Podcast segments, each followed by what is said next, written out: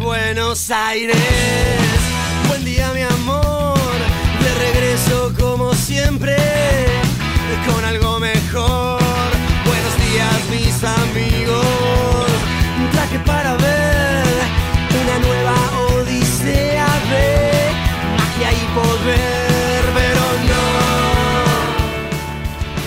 Bienvenidos, queridos amigos. Buenos días, Buenos Aires. Buenos días, República Argentina. Nos encontramos acá en los queridísimos estudios de la queridísima también Radio Asamblea, vibrando la previa, excitados, exultantes, la previa de lo que puede ser un cotejo deportivo, una gesta universal de nuestro fútbol, una batalla más entre dos potencias del fútbol como lo son Croacia y Marruecos. Así es, en pocas horas, específicamente en una hora, ya los equipos están dentro del campo. Se va a jugar el tercer puesto que por suerte agradezco jamás ha jugado en nuestro país. ¿Cómo anda, María? ¿Todo bien? Bien. Sí, el partido que nadie quiere jugar, veníamos diciendo, ¿no? Así es. bueno, ¿no? no hay que restarle mérito, pero la verdad que prefiero no jugarlo. Prefiero no. No, yo, yo no entiendo cómo la moral de los jugadores puede ser eh, posible, ¿no? En la cabeza salir a jugar ese partido. Joaquín me decía, bueno, también te pagan, hay plata. Yo creo que para jugar ese partido lo único que te puede excitar es Y Saber llevarte que- una moneda. saber sí. que el tercero se va a llevar una moneda más que el cuarto. Bueno, ojo, yo no recuerdo. eh, el último, decíamos recién, fue Bélgica-Inglaterra. Creo que lo ganó Bélgica en el 2018. Eh, quizás es un partido donde juegan más distendidos, ¿no? Quizás por eso sea buenos duelos. No sé, habrá que verlo. Vamos a tener acá de fondo para ir comentando porque hoy es un programa full mundialista, ¿no? Full, full mundialista. Vamos, bueno, vamos a estar charlando más para el final con, con el profe Signorini, Fernando Signorini, que es nuestro invitado del día, una de las personas que más conocieron al Diego, eh, su histórico preparador físico, también trabajó con Lionel Messi, tuvo el privilegio de trabajar con los dos, así que miren si tiene cosas para, para contar el profe Signorini, ¿no? Y entre otras figuras, ¿no? También, no sé si recuerdo un Klinsmann, un Montela que jugaba, si mal no recuerdo, en la Roma, algún Sí, sí, sí. compañero del Bati. Eh, la verdad que ha entrenado a diversos astros del fútbol, no solo a nivel local, obviamente a los dos mejores de nuestro territorio, ¿no? Porque también no podemos quitarle mérito a- al fútbol de Pelé, Ronaldinho, Rivaldo. No sé Ronaldo. quiénes son. Pero bueno, compro, compro el combo completo. Sí, así que bueno, le agradecemos al profe. Esperemos para, para el fin del programa. Y bueno, otra notita más del lado esotérico. Vamos a tener un ratito con la, la bruja Noelia Weiss, quien integra el colectivo La Brujineta, para hablar un poco de todo esto, todo este esoterismo que está corriendo como un reguero de pólvora por las redes sociales y que se inició allá, bueno, casi con el Mundial o después del golpazo contra Arabia Saudita, ¿no? Sí, sí, así es. Y obviamente la Brujineta hizo una advertencia esta semana, así que vamos a preguntarle por qué queremos saber, el pueblo argentino quiere saber, por qué no hay que congelar a la selección francesa y otras cosas más referidas a ese Qué miedo, esoterismo. ¿no? Pero bueno, sí, sí. Eh, hacer magia, magia con responsabilidad. Exactamente, con magia con responsabilidad. Semana, creo que no ocurrió mucho en esta semana, ¿no? Eh, no, no, no. Más allá de la clasificación, obviamente, a la final de la selección, Eh, todo el resto ha quedado en un... Segundísimo tercer plan. Sí, total. Sí, leía un tuit que me representaba bastante y creo que representa bastante el espíritu colectivo de todos, que era... eh, quiero que, que llegue ya el domingo, pero a la vez que no termine nunca esta semana, ¿no? Como donde todos andan relajados, donde vibra la buena... Bueno, primer mundial, primero, creo yo, en, en verano, en primavera-verano. Exactamente, no tengo, a ver, no tengo recuerdos, todos se hacen siempre de acuerdo al calendario europeo Sí, y, y estadounidense y no al calendario del sur. Y de, y de fiesteros que somos, decidimos llegar a la final para joder nada más, para poder salir a la calle, tomar latitas. Los Este, tres domingos más excitantes, los tres fines de semana más excitantes de tu vida vienen pegados, ¿no? Qué locura. Sí, sí, sí. Domingo de final, domingo de Navidad, domingo Navidad. de Año Nuevo. El colapso total, el colapso de la mente. Pero bueno, vamos con fe y esperanza. Los que fueron con, con fe y esperanza no somos los que nos quedamos acá, sino los que aprovecharon los dos vuelos que, que puso Aerolíneas Argentinas para, para volar a Qatar y los agotaron en cuánto? Media hora. En media hora fueron agotados, incluso no sé usted fanático de Boca si tuvo la posibilidad de ver a uno de sus estrellas haciendo la cola para ingresar al avión. No, no vi nada. ¿No viste al Pipa Benedetto agradeciendo a Ah, Román? sí, sí. No, no, no es una de nuestras estrellas, pero sí lo he visto. No, no, leí algunos tweets, info que, que lo, le dieron permiso para, para Y viajar. cuando lo van a entrevistar, eh, Lautaro Maislin, dice, que- le quiero agradecer. claro, primero hay que, hay que cuidar el frente interno primero. Bueno, bien, ojalá nos traiga suerte. sí, me gustaría ver después si la FIPA ahí toma los nombres y apellidos de las personas que presurosas en media hora lograron agotar. Hay un entrecruzamiento de datos. Bueno, pero ayer hablábamos un poco que mm, era como... un- ¿Qué, qué, qué, qué porcentaje de la población argentina es? 0,1, 45, no sé, uno, no sé, no sé, es un micro, micro mundo, sí, eh, existe este y está ahí. Y- Tengo la suerte de conocer a alguien que viajó a ver la semifinal. Uh, solo a la semifinal. So- no, no sé si que. O sea, eh, la conozco. Conozco mucho a, la, a un familiar de esa persona, digamos. Ah, mira. Y, me dijo, tal familiar mío va a ver la semifinal con el hijo, quieren tener un buen recuerdo, mira vos. Bueno. Y no sé ahora si se quedaron para la final.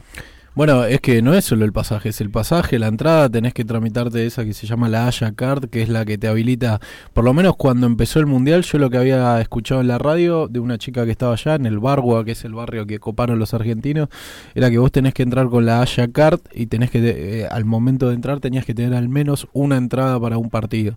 Y después con esa Haya Card todo era el transporte, la movilidad, todo eso es gratuito.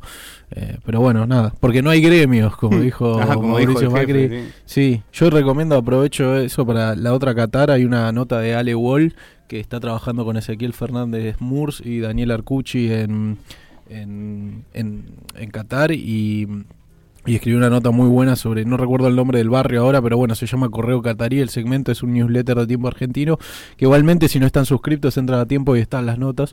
Y hay uno sobre, el, sobre los barrios de migrantes, ¿no? Cómo, cómo viven, ellos los visitan, ¿no? Y bueno, que viven en muchos casos muy hacinados, ¿viste? Muchos, mucha inmigración marroquí ahí. Sí, marroquí y sobre todo también del sudeste de Asia o, o de países, bueno, caso Bangladesh, India.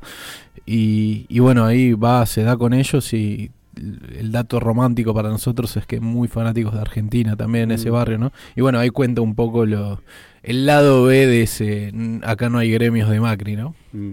¿Cómo está también? No me voy a poner del lado de Macri a valorizar a, a- los Emiratos Árabes, pero está muy en boga también la criminalización, ¿no? Sin conocer mucho y a la distancia, y el castigo a lo que son los países de, Asia y los que son los países de lejano oriente, ¿no? Con esto de, por ejemplo, la pena de muerte que se le va a ejecutar a un jugador iraní por defender los derechos de las mujeres. Sí, sí, lo, lo cierto es que bueno, todavía no está, no está condenado y que es muy difícil conseguir información porque bueno, el régimen iraní siempre ha sido bastante hermético al respecto, pero de momento lo que se sabe es que sí corre riesgo de, de ser condenado a pena de muerte y bueno, hay toda una movida internacional eh, encabezada creo yo por el mundo del fútbol para pedir que, que se lo amnistíe o que, no sé, salvarlo de alguna manera porque bueno, sí, porque es bastante... Encima Justo no tengo, la verdad no sé si él integraba la selección de Irán, sé que la integró en un momento, no sé no, si jugó. No, no, no, no, creo que no, no estuvo en el plantel. Ah, Pero yo lo que, sin profundizar mucho, ¿no? Digo, como está muy en boga esto de la criminalización del mundo árabe, ah, sí, de Oriente, de lejano, de lejano Oriente, ¿no? De, de los países que otrora eran, si se quiere, del otro bloque que representaba el capitalismo, ¿no? En Sí. esta cuasi nueva guerra fría con nuevas armas, como es, son las redes sociales y demás. Bueno, sabes que el otro día me puse a raíz del avance de Marruecos, ¿no? Leía que, que lo invitaban a, a Diego. lo- lo- Diego había ido a Marruecos a jugar un partido en conmemoración de la Marcha Verde, que es cuando Marruecos se independiza en la década de los 70, ¿no? Y me puse a investigar un poco de eso, bueno, y la Marcha Verde fue cuando terminan de, de expulsar a los españoles que ya habían iniciado una retirada, digamos, y leía que ese, mm, esa marcha, esa independencia, fue un poco apoyada por Estados Unidos, Francia y las potencias occidentales, sobre todo operó la CIA para, en favor de la independencia marroquí, porque a la vez está este pueblo que se llaman los saharauis, que son como un pueblo nómade que viaja por el Sahara y que planeaba eh, establecer un estado propio. Al día de hoy es una disputa bastante importante los saharauis contra el reinado de Marruecos y este estado propio en teoría era apoyado por Argelia, que a su vez se había independizado y estaba alineado con la Unión Soviética, digamos, y con los países del tercer mundo o, tercer posicionistas, digamos. Eh, y bueno, un poco Estados Unidos de Norteamérica apoyó la independencia marroquí para ser como un dique de contención contra las, las voluntades argelinas en, en, la región. Nada, me hiciste acordar y me, me, pareció interesante en base al gran mundial que hizo Marruecos. y también si nos vamos un poquito a, a, otro de los semifinalistas, que es Croacia, ¿no? Sí. Otro también eh, territorio altísimamente convulsionado. Sí, sí. También con cuestiones espurias, ventas de armas ilegales de sí. nuestro territorio, de nuestro país.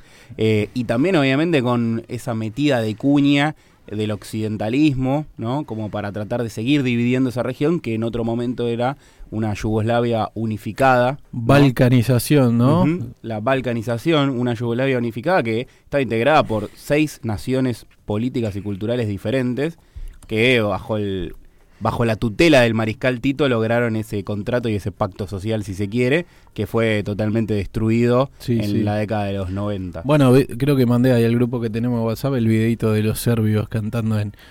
Tengo entendido y que el pueblo serbio es el más numeroso dentro de lo que fue la antigua Yugoslavia y que es el que al día de hoy más brega por la unidad o por, o por la nostalgia de aquella gran Yugoslavia, mientras que pueblos como los croatas eh, son más independentistas, bueno, han formado un estado y por lo menos en fútbol mal no les va, ¿no? Pero bueno, imagínate una Yugoslavia Sabes que justamente ayer estaba en un cumpleaños y estaba con un pibe que fue estuvo hace poquito en Montenegro. Montenegro. Lo contrataron al cuñado para trabajar en seguridad informática y se tuvo que ir a vivir allá. Y él fue y, y le digo, y bueno, ¿cómo fue la experiencia? Y dice, bueno, como todo, lo más caro es el pasaje. Eh, en general, eh, pero una vez que estás allá es muy barato comer y me dice incluso es tan barato que mucha gente prefiere comprar comida hecha que cocinarse eh, porque le sale más barato como en Estados Unidos. Bueno, y le digo, ¿y cómo es la cómo es como país? Una hora para llegar a cualquier lado. En una hora estás en cualquier lado. Y dice, y lo que tiene bueno es que estás en el medio, decís, a la playa una hora, a la montaña una hora. Entonces, nada, soñado, dice. Y bueno, me pareció súper exótico, ¿no? Eh, a mí déjame un país grande como el nuestro.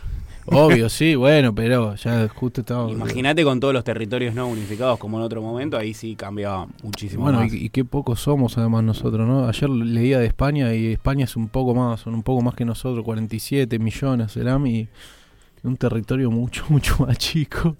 Como Francia, bueno, Francia son bastante más que nosotros. Mm. Eh, y bueno, para ir cerrando un poco con este semifinalista, con estas noticias balcánicas, ayer tuvimos la partida de uno de los mejores jugadores de Yugoslavia, que después se fue a jugar a Serbia, eh, porque obviamente en las finales de los 80 y principios de los 90 eh, desarrolló su fútbol, que es Mihajlovic, no sé si lo recordás, un tipo de una no. fuertísima pegada. Sí, ha sí, jugado a la Lazio, la- ha jugado eh, obviamente creo que en la Estrella Roja, bueno, en, en- en diversos equipos. Eh, esa es una noticia, ayer nos dejó. Y 53 años, joven. Muy joven. Y además quería rescatar un poco cómo en la previa de la semifinal, eh, la selección de Croacia con Luka Modric a la cabeza, entonó canciones que reivindicaban a los campos de concentración de la guerra de los Balcanes. Sí, muy y fuerte. la pieza musical de autoría de un ex guerrillero de esa guerra que se llama Mario Perkovich Thompson. Me gusta eso, ¿no? De los nombres. Ah, Hay uno, Mario Mario Brozovic, uno de los jugadores de... No, me gusta como ese ese cruce que te da medio de, de fletero, ¿viste? Eh, una cosa así, me, me gusta mucho. Sí, además, bueno, eh, eh, quien fuera líder de los Ustaya, que era como el movimiento faci- fascista eh, croata durante la Segunda Guerra Mundial, era Ante Palovic, eh, Ante Palevich creo que era, ahora voy a, voy a fijarme bien, que terminó muriendo acá en la Argentina, ¿no? Se escapó y dice que dicen que atentaron contra su vida Ante Pale- Pavelic, que terminó viviendo acá y que incluso una vez leí una nota que decía el, el- como el, el caudillo que horrorizó al propio Hitler, ¿no? Ah, incomprobable, pero bueno, lo que contaba era que tenía tales métodos para con sus enemigos o, o a quien él consideraba que había que reprimir que, que eran de repente demasiado espantosos incluso para, para la comandancia alemana en esa época, ¿no? Bueno, y después en el repaso de picadero de noticias, hay, yendo del plano del fútbol, como para ir cerrando lo que es extrafutbolístico, después nos metemos de lleno, eh, una noticia que en realidad no conozco a nadie que sea alcanzado por los beneficios de, de este anuncio, que es que el gobierno eh, anunció este, esta semana que eh, va a haber un bono de fin de año, 24 mil pesos para todos los trabajadores privados en relación de dependencia que cobren eh, hasta 185 mil pesos mensuales, obviamente sin contar el aguinaldo. Eh, yo pregunté si voy a ser alcanzado por esa medida, aparentemente no es para docentes, aunque estén dentro de los requisitos, pero todavía nadie me lo supo confirmar. Sin contar el aguinaldo, dijiste, ¿no? O sea, no se suma el aguinaldo. no, no, no claro, claro, es el salario. Es ¿no? el salario, sí. Sí, yo sí. Yo en teoría sí. En teoría, pero Claro, ¿Me lo no, podés no, no, asegurar? No, no, no, no, no, menos cómo se trata. Bien, él no tiene problema, está podrido en guita. No, claro, pero no es una cuestión de términos, porque estamos en, de- en términos del sueldo de uno, sino que cumplimos ambos con los requisitos, pero no sabemos si vamos a ser alcanzados por, por Sí, ese sí, beneficio. Si la empresa lo va a pagar, además. Bueno, en mi caso la empresa, en el tuyo es el Estado. No, no, yo trabajo en bueno, escuela privada. tu escuela privada. La empresa también. Bueno, en el Estado obviamente sí. Que yo di la primicia. Yo espero que sí, yo la verdad espero que sí, porque es época de vacas flacas, no sé. que- encima, bueno, Lo necesito para... por supuesto. Y más si gana la selección. Porque... Por supuesto. Hay, esa sidra no se va a comprar sola. No, pero además, bueno, nosotros venimos con, con un sello de goma, el de la UDBA en el periodismo, que es lo peor que firma por debajo de comercio. Vayan a estudiar. Eso mismo, sí. Gracias, Ricardo. Sí, sí. Así que necesitamos urgente todo. Es un, la, la UDBA reabrió la paritaria y la revisión terminó en un aumento del 0%. A ese nivel de... Ah, bueno. Por eso bien, muchachos. afíliense al Cipreva, muchachos, que falta poco para tener la personería y que negocie gente de verdad. Bueno, acá es nuestro mensaje. No, nosotros la verdad que en ese sentido de eh, arreglos de paritaria, salarios y demás, no me puedo quejar. Venimos docentes de la provincia de Buenos Aires, venimos en franco aumento, incluso superando eh, a los de Ciudad de Buenos Aires, que es algo histórico que nunca pasa. Y no hay muchas noticias acerca de eso. Sí, hay, más allá de cierta afinidad política, me parece que hay un buen clima entre mm, el Roby Baradel, Kisilov, bueno, las gremiales de la provincia de Buenos Aires. Siempre se puede estar mejor, ¿eh? No es que... Buah, obvio, ¿no? en términos económicos, rosa, en sí. términos de salarios, eso sí podemos. Yo la verdad eh, habría que hacer un análisis fino de la gobernación de Kisilov. Yo no vivo en la provincia de Buenos Aires. Eh, Lo que sí veo es inauguración, inauguración tras inauguración. O se vende muy bien o Para mí se vende muy mal. Te parece que, se- que le falta más. Pero yo veo todos los días. Sí, pero porque vos lo ves y laburás, de, laburás en un diario, Bueno, en una ser, redacción. pero lo veo, entonces te digo. enterás. Pero eso está. Eso Andá a preguntarle a cualquier sujeto sí. que no sea afín a su ideología, que no viva en la provincia de Buenos Aires, no. Para está pésimamente informado al nivel de cosas que viene haciendo, se vienen inaugurando, incluso desde escuelas. Se han refaccionado un montón de escuelas en diferentes lugares de lo que es la provincia de Buenos Aires. No hablo solo del anillo del AMBA. conurbano. No, bueno, eh, pero lo que voy es que eh, en la realidad existe concretamente eso que hacen. Después si lo informan bien o mal, pero es un montón. Me parece como que, no sé, planes medio faraónicos de renovación de, de escuelas, de hospitales, muchas salas de, de primeros auxilios, esas que se llaman de cercanía. Bueno, ojalá. Fíjate, yo creo que el parámetro que tomo es que no se habla mucho de la gestión No, en- eh, de Axel Kisilov en los medios opositores. Viste que han sí, sí, sí. sí. No, esa sí, política de, bueno, mejor no hablemos porque si hablamos se van a dar cuenta que está haciendo. por las declaraciones más que nada, ¿no? Se toma por ahí, como que se lo toma para la rosca, para, bueno, como se sabe que él está alineado con Cristina, se busca el momento ese, se lo busca mucho al cuervo también, porque tira bombas, se lo busca mucho a Bernie. Pero bueno, nada. Diría que eso es lo peor de su gestión. Sí, sí. Habría que hacer, no, no sé, la verdad no confío ya más en las encuestas, pero no sé qué imagen tendrá él, porque la, no- es como que, te digo, como decís vos, desapareció un poco, ¿no? La, la lupa sobre la gestión. Es como que yo me, me, me impresiona mucho ver los números de todo el tiempo inaugurando cosas, ¿viste? Y digo, wow. Bueno, la obra pública es una de las cosas que indudablemente funciona bien hoy en el Estado Nacional, a y cargo se la llevan todas. Bueno, a ¿Para qué vas a hacer obra pública si después te hacen juicio? de Gabriel Catopodis. Eh, Bueno, eh, hablando de eso, me hiciste acordar, hablábamos recién fuera del aire un poco de la situación en Perú, eh, que para qué, quién quiere ser presidente de Perú, ¿no? Es la peor condena que, que te Mm. puede pasar. O te suicidás Claro. o te sacan de... O terminás preso y no, no, no, no, es increíble. Eh, mirá que nosotros tenemos ¿Será una problemas, pero... maldición inca? No, no sé, mirá que nosotros tenemos problemas, pero me parece que estos muchachos cambiando de presidente cada año es realmente grave. Bueno, ya hay más de 20 muertos. pues se ha suscitado tras la destitución de Pedro Castillo una rebelión popular, eh, han tomado aeropuertos, se puso bastante tenso, han desplegado las Fuerzas Armadas. Como Bolivia.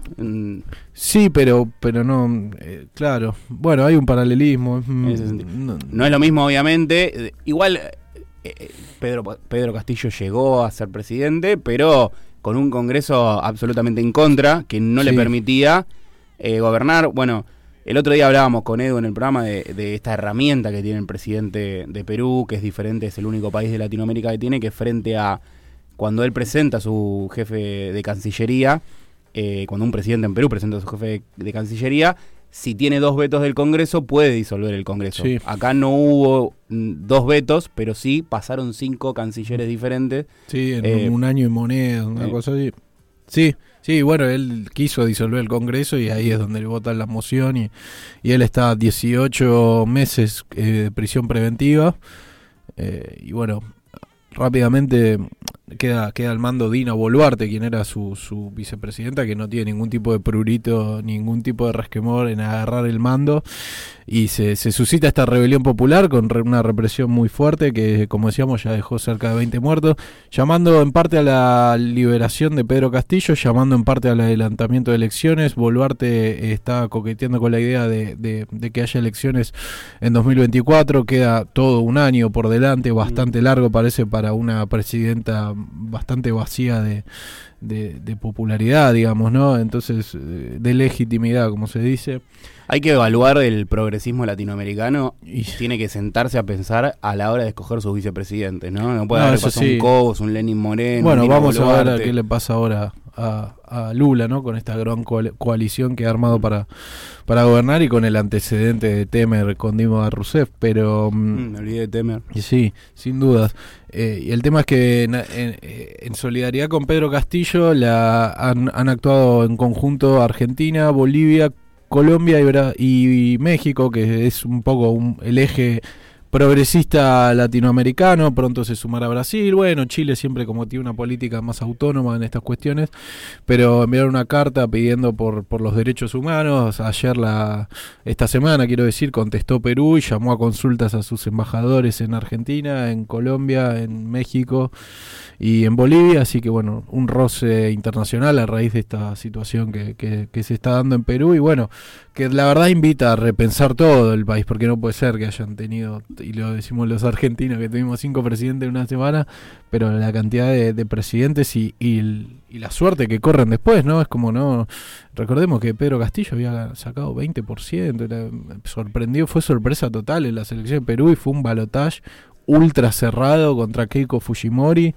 eh, y lo curioso es que leía que Castillo está preso en la misma cárcel que el padre de que al- el, el histórico Antonio eh, No, me Fujimori. acuerdo, no recuerdo el nombre de pila, pero Sí. sí, el Fujimori, presidente histórico noventero de... sí, de bueno, Perú. de- contra el que ¿Cómo es el nombre, Mario? Emer. Alberto, perdón. Alberto Fujimori. Alberto. Ahí estamos, sí. Otro Alberto. Otro. Pero bueno, nada, un poco para, para analizar la, la situación peruana que, que nos, nos golpea de cerca por, por el hermano pueblo peruano que la está pasando mal Mirá, por esta zona. Yo tengo a Perú, es un país que lo quiero mucho, ¿no? Pero me ha tocado trabajar con mucha gente de diferentes países de Latinoamérica. La única vez que por la institución en la cual trabajo, la, que es además de la escuela, ¿no? En la que trabajo, la única vez que casi se me sale la cadena y que le cago a trompadas es a un peruano. ¿Por qué? Por el alto nivel de fascismo, Oh. de facho de derecha Mm. que se pensaba que era, no sé, la Alemania nazi y se llamaba Kevin Carbonell, era su nombre.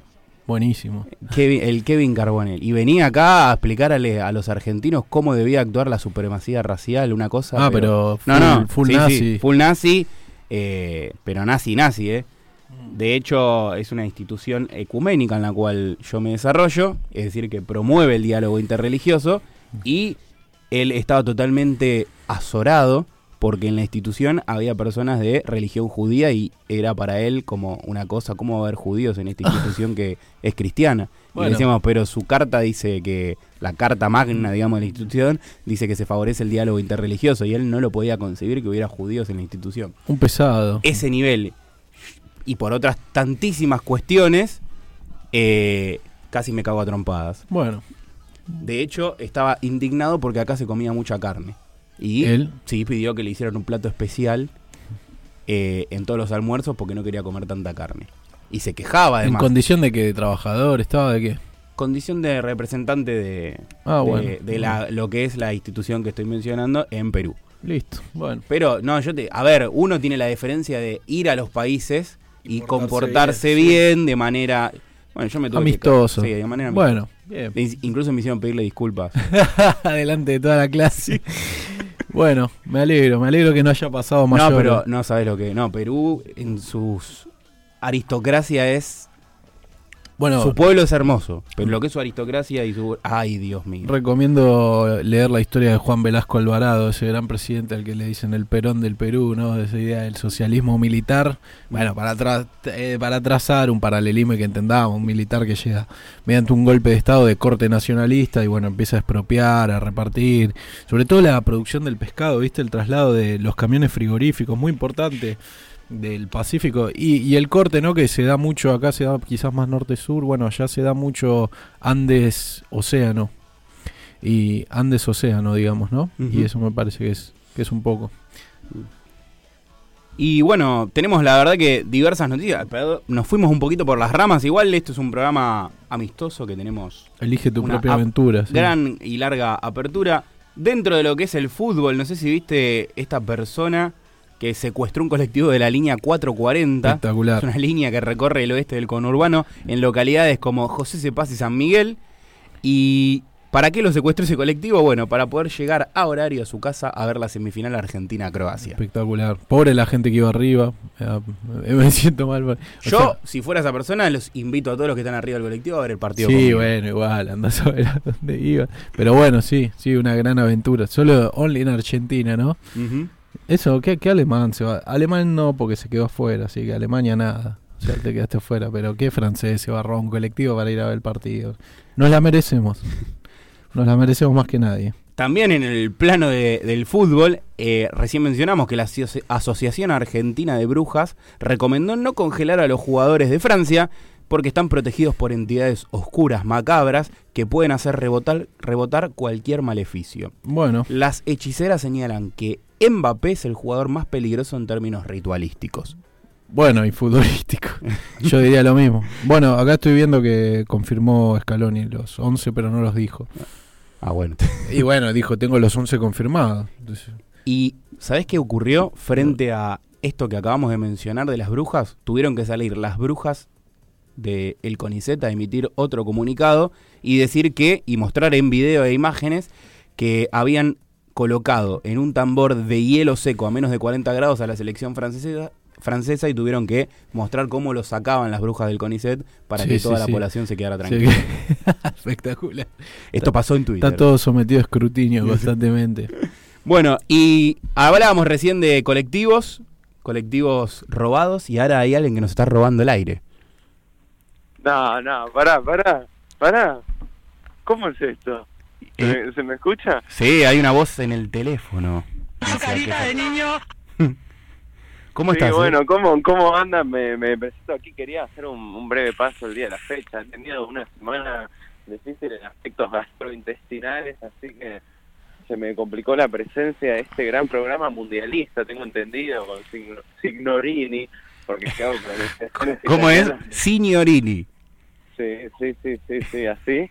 Eh, con, con el profe con- y después con las brujas, que me interesa muchísimo, así que los, estoy escuchando atentamente, pero porque es el- además el último programa del año, quería eh, hacer un breve repaso, no sé si recuerdan cómo arrancamos este programa con más latón, con entrevistas bizarras, fue, fue un, gran año, yo sé que no tiene mucho que ver, pero yo quería hacer eh, eh, esa, esa digresión, que no sé si la llegaron hacer No, no, no, y, no.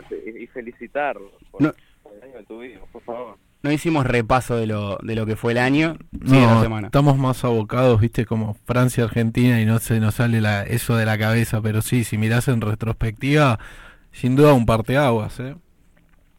Sí, sí, sí, venía más, más en modo charla de café de fútbol, tengo. Dos gordos hablando de fútbol. Pero, pero sí, era, era para hacer ese breve repaso, pasó esto Luis, pasó más gente, hemos tenido inquietantes teorías me ha dado un beso en la calle una señora que no tenía la más puta idea de quién era. Excelente, soy excelente. Excelente. La podés denunciar, eh, Edu, porque sos menor. Hemos comido choripán también de arriba, un regalo de No, los claro. amigos acá del Parque Ejército de los Andes, ¿no? Espectacular.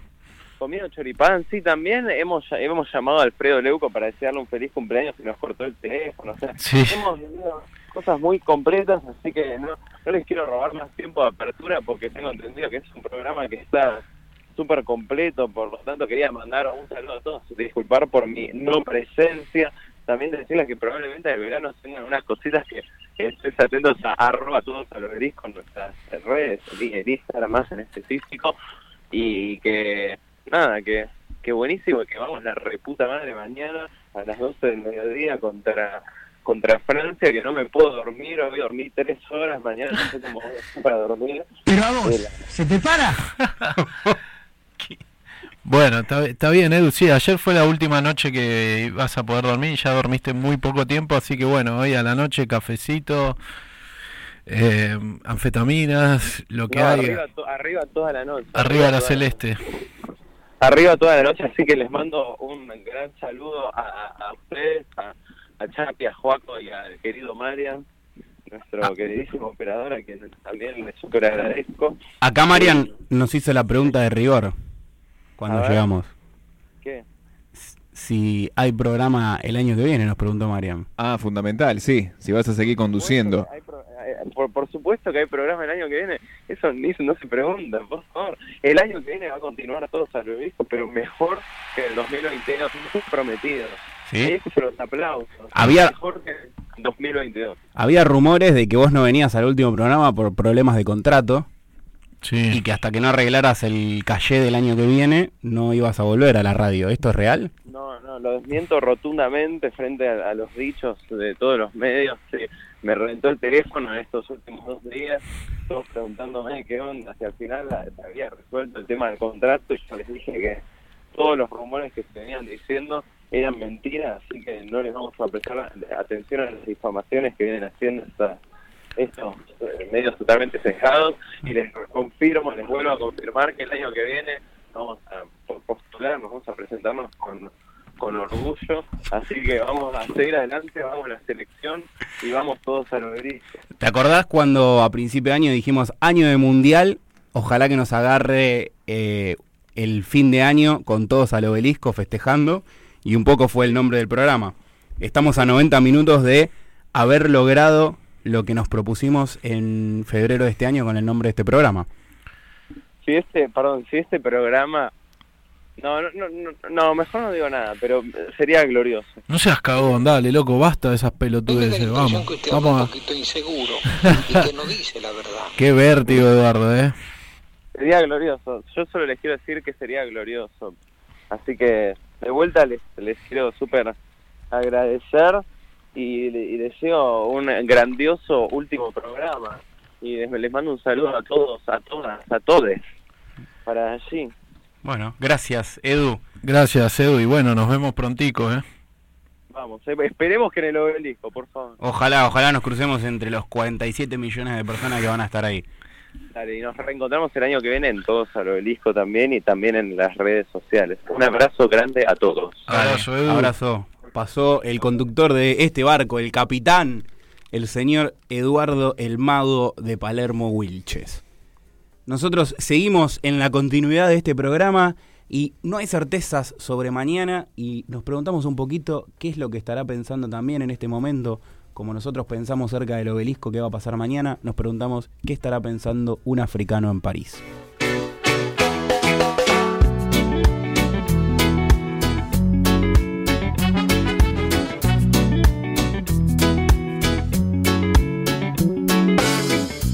Maman, je pense à toi, je t'écris.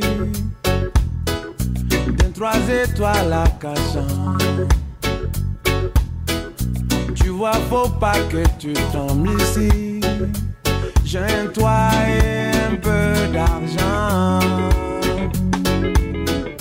On vit là tous ensemble, on survit.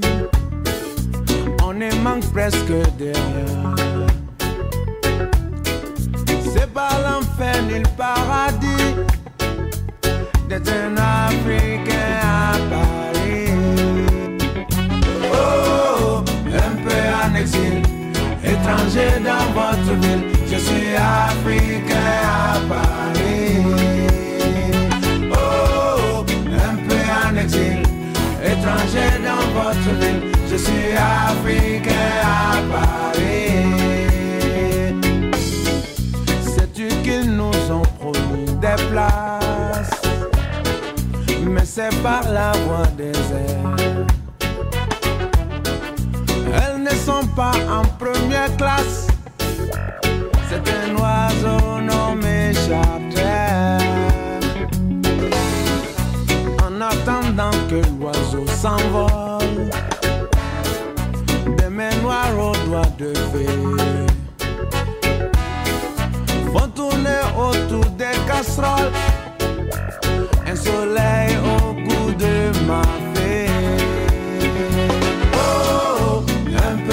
exil, étranger dans votre ville, je suis africain à Paris.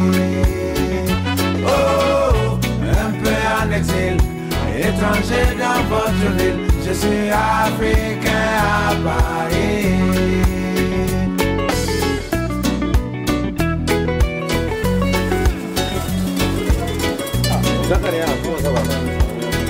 Et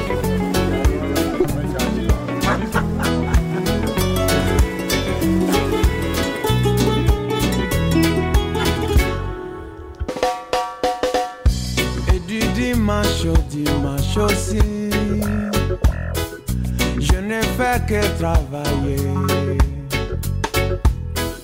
Tu vois, j'en ai de la chance ici. J'aurai bientôt mes papiers. Maman, je sais que tu as l'habitude de trop vite t'affoler. Surtout n'aie pas d'inquiétude